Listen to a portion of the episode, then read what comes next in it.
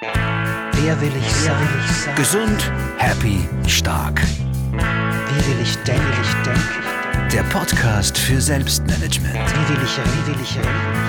Mit Ursula Maria Neubauer. Wo gehe ich? Wo gehe ich? Es gibt da eine recht aktuelle Studie über Opferbereitschaft in Beziehungen, die zum Beispiel sagt, dass Leute eher Opfer bringen, wenn sie sich in der Partnerschaft unsicher fühlen. Darüber wollte ich gerne mit dem Psychotherapeuten und Besitzer der Wiener Couch Christian Bär sprechen. Habe ich auch gemacht.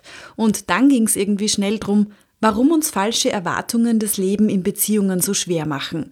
Darum, was unsere Gesellschaft und unsere Kultur damit zu tun haben und darum, warum es für eine gute Ehe vielleicht nicht unbedingt Liebe braucht. Ich bin Ursula Maria Neubauer, Autorin, Coach und Trainerin, die mit Schreibprozessen arbeitet und in dieser Folge räumt mein Interviewpartner mit ein paar falschen Vorstellungen von romantischer Beziehung auf. Und viel mehr möchte ich dem Ganzen auch gar nicht vorausschicken. Hört einfach selbst, was Psychotherapeut Christian Beer zu sagen hat, zu dem oft Paare kommen oder Menschen, die mit ihrer Beziehungssituation nicht so richtig happy sind.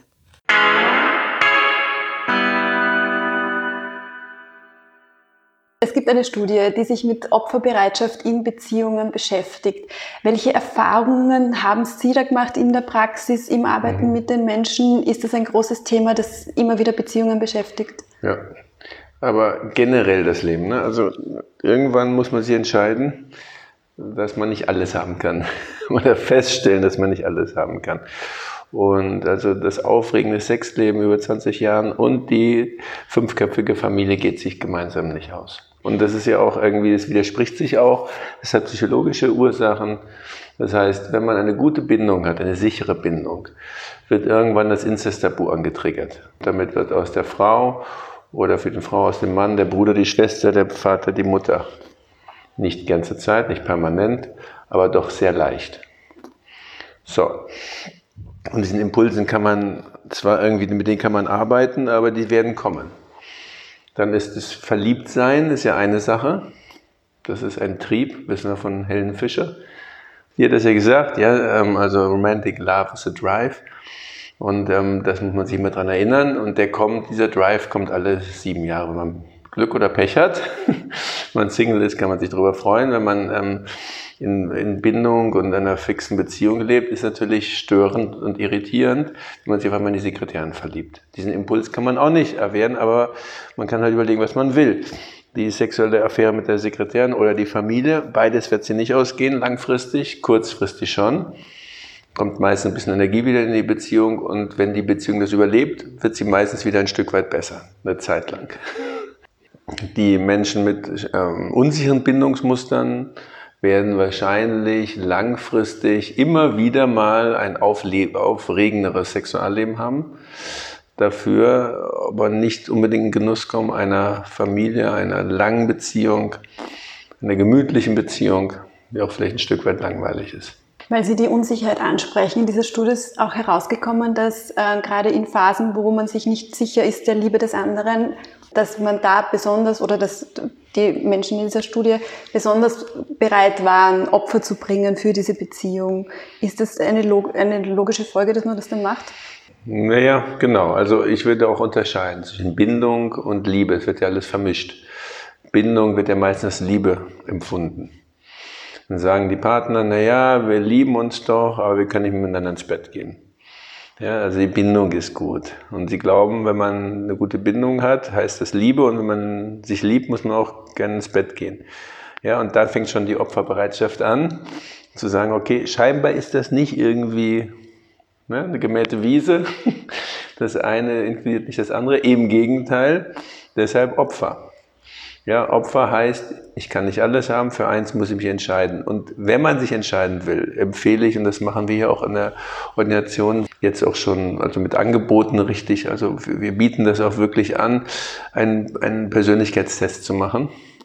Also es ist ein sehr aussagekräftiges Modell, Charaktereigenschaften, Persönlichkeitsanteile, die feststehen, da ist es wirklich unangebracht, daran zu arbeiten, dass sie sich verändern, auch neurowissenschaftlich, sondern eher ähm, lernen, damit zu leben. Und wenn ich sehr extrovertierter Typ bin und vielleicht noch ein Adult Attachment Interview mache und schaue, wie ist mein Bindungsmuster als Erwachsener, das ist unsicher und ich bin sehr extrovertiert, wird man wahrscheinlich davon ausgehen können, dass Beziehungen, Langzeitbeziehungen schwierig werden. Und wenn ich das vor, im Vorhinein weiß, kann ich lernen, leichter damit um, umzugehen. Ja, und man kann Enttäuschung und Überidealisierung vermeiden und gesellschaftliche Zuschreibungen auch ein Stück weit ähm, für sich zu relativieren. Ja, wie eine Ehe auszusehen hat, wie eine Beziehung auszusehen hat, dass man da auch ein bisschen kreativ auf Basis seiner eigenen Persönlichkeit und die des Partners, der Partnerin, die Beziehung adaptiert. Sonst endet es in einem Fiasko. Sie haben jetzt auch schon von Opferbringen gesprochen im Sinne von, ich kann nicht alles haben. Aber was ist denn dann innerhalb einer Beziehung so eine Opferbereitschaft, wo Sie sagen, das ist noch gesund im Sinne der Bindung und im Sinne der Beziehung? Das kann das man schon machen. Oder wo ist dann die Grenze, wo Sie sagen, dann muss man auf sich selber ein bisschen mehr achten? Das ist, glaube ich, Zeitgeist, das ist Tradition, das ist Kultur. Ähm ja, wenn Sie jetzt einen traditionellen muslimischen Mann fragen, der wird sagen, naja, ich darf eh fünf Frauen haben, ich bringe nicht unbedingt Opfer. Die Frauen sehen das vielleicht ein Stück was anders, was die für Opfer bringen. Und das ist, jede Kultur hat eine andere. Das sind für uns Europäer extreme Ansichten, aber letztendlich leben wir das sehr ähnlich. Vielleicht nicht parallel, aber seriell. Kann man auch sagen, ist vielleicht nur so ein bisschen, so tut man als ob. Und äh, wahrscheinlich, äh, wenn man es dürfte, es gibt ja von Ulbeck den Unterwerfung und da ist ja auch ähm, die Sprache davon, die Rede davon, der schreibt darüber, wo sein Protagonist sich überlegt, na ja, das ist mit fünf Studentinnen 20 Jahren zu leben, ist bestimmt nicht das Schlechteste. Also wir sind bestimmt noch empfänglich für solche Ideen. Was dann wirklich krankhaft und Opfer und so weiter, das ist wirklich, das definieren wir nicht alleine. Ich glaube, das ist auch noch eine äh, Gesellschaftsgeschichte. Und ähm, genau, also die Eva Luz, die hat ja viel darüber geschrieben, Liebe so aus der soziologischen Ecke mal betrachtet. Und die sagt auch, und das, da stimme ich auch zu, dass die Psyche nicht so einen großen Anteil an der an Glücken oder an Missglücken der Beziehung hat, sondern auch die Gesellschaft natürlich und die Vorstellung von der Gesellschaft äh, über Beziehungen und wie, das zu sein hat, wie, das wie wir das zu leben hat. haben. Und wie es auch gesetzlich sanktioniert oder gefördert wird. Ne? Genau. Das heißt, wenn wir anfangen, A, uns besser kennenzulernen, ob jetzt über Test oder welche Varianten auch immer, und B, hinterfragen, was uns als gut richtig vorgegeben wird, dann sind wir auf gutem Weg. Genau. Und, und man verhindert diese Überidealisierung, zu dem man ja sowieso tendiert, wenn man verliebt ist. Da sind ja die späteren Fehler, sind ja erstmal herrlich. Der ist so lebendig. Hinterher heißt es, der nervt mich, der ist so nervös war die so gemütlich, hinter ist eine faule Sau auf Deutsch, ja. Also dann fängt das auch so, ja. Also, weil mir Menschen natürlich, wenn mal diese Verliebtheit, dieser hormonelle Rausch da vorbei ist, fallen uns natürlich Dinge wieder irgendwie auf, die uns irgendwie nicht zu uns so richtig passen. Und der Mensch tendiert ja dazu, evolutionsmäßig macht es ja auch Sinn, die schlechten Dinge, die für ihn irgendwie schlecht sind, mehr zu bewerten als die guten Dinge.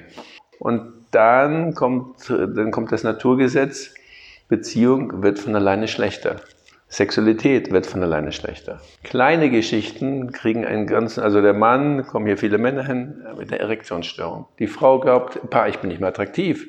Der, der kriegt keine Erektion, weil ich nicht mehr attraktiv bin. Dann ähm, glaubt die der, die, der schläft mit ihr aus Mitleid, dann hat die auch keine Lust. Dann merkt der Mann, meine Frau hat keine Lust, kein Wunder, ich keine Erektion bekomme. Und dann fängt die Spirale an nach unten. Dann glauben man, Männer sind sehr intelligent, gehen zum Urologen, der sagt, er hat keinen Bock auf Therapie, hier nehmen sie ein Viagra und so. Dann glaubt er, muss seiner Frau es erzählen. Dann sagt seiner Frau, weißt du, ich habe jetzt Viagra geholt, jetzt können wir miteinander schlafen. Ich frage nicht doof, wegen der Pille schlafe ich doch jetzt mit dir. So. Also so läuft das da alles äh, irgendwie bergab.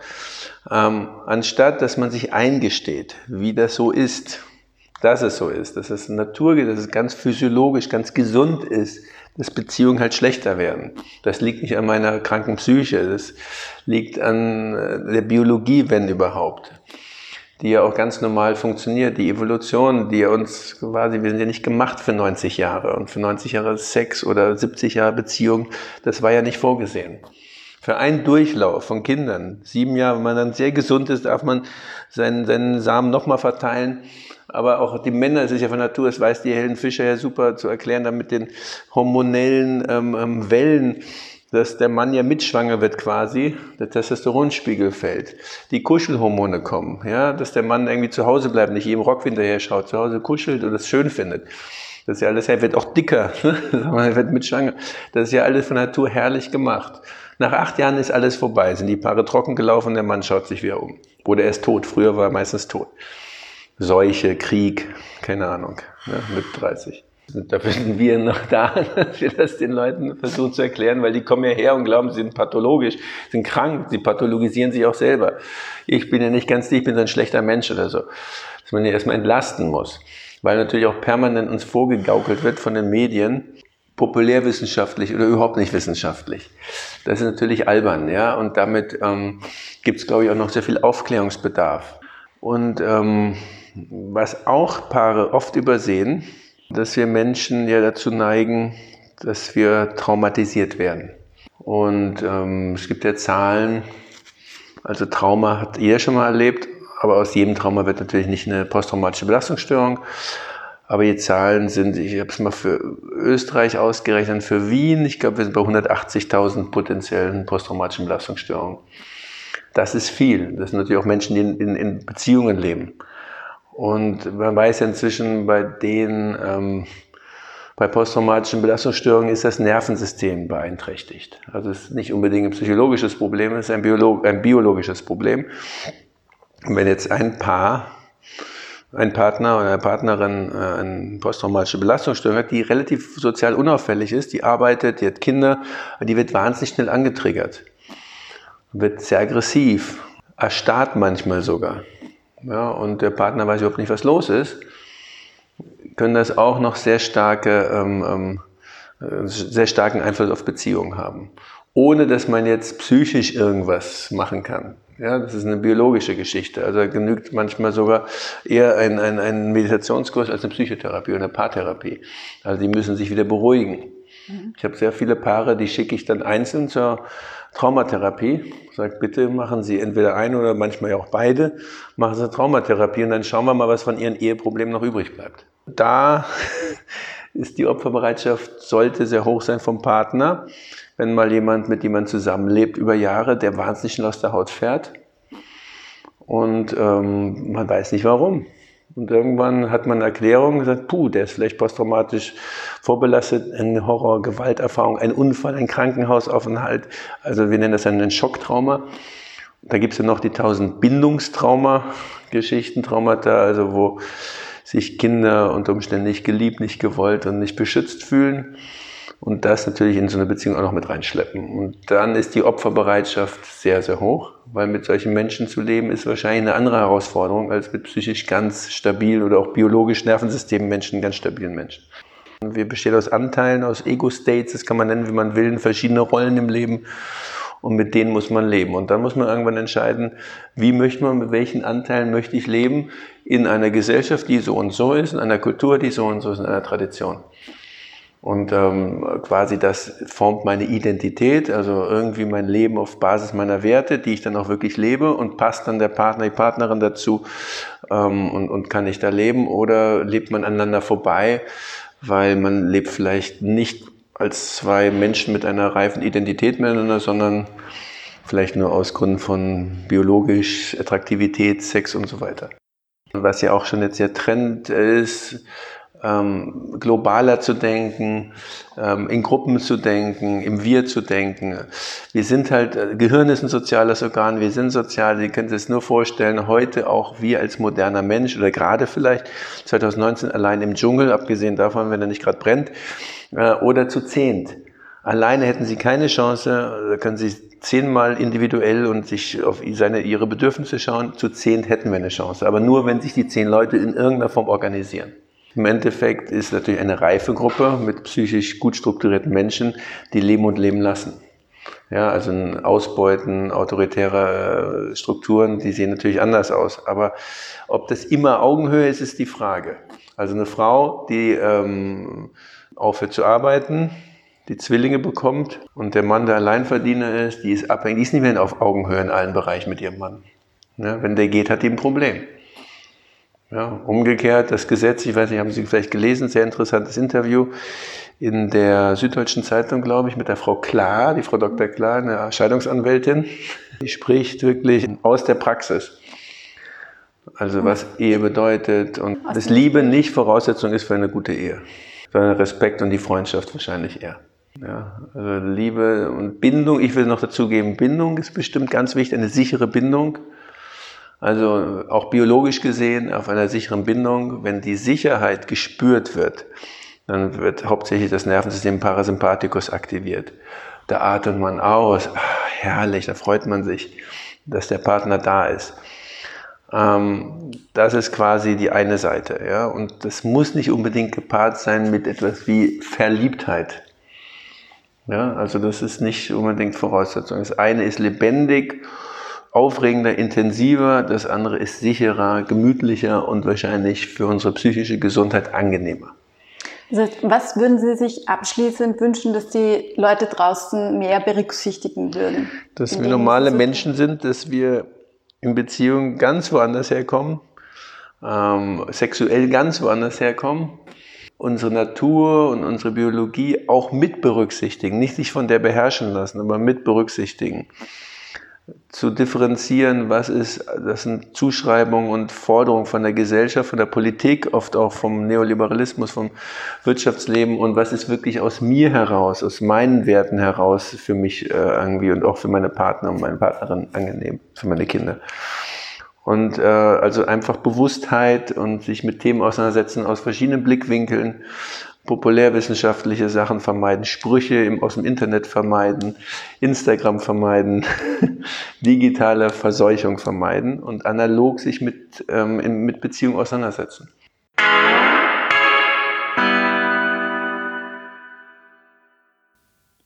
Was möchte ich? Was brauche ich? Wer will ich in Beziehung sein? Wie will ich Beziehung leben? Schöne Fragen, deren Antworten man sich natürlich auch gut aufschreiben kann, damit man noch mehr Klarheit bekommt. Also, wer willst du sein? Die Person, die ehrlich mit sich und anderen in Beziehung tritt, die sich unabhängig von Gesellschaftsdruck und Traditionen herausfinden traut, was für sie passt? Wer willst du sein? Schau auf dich. Alle Infos zu anderen Folgen, meinen Coachings und Workshops gibt's natürlich wie immer auch unter ursulaneubauer.at.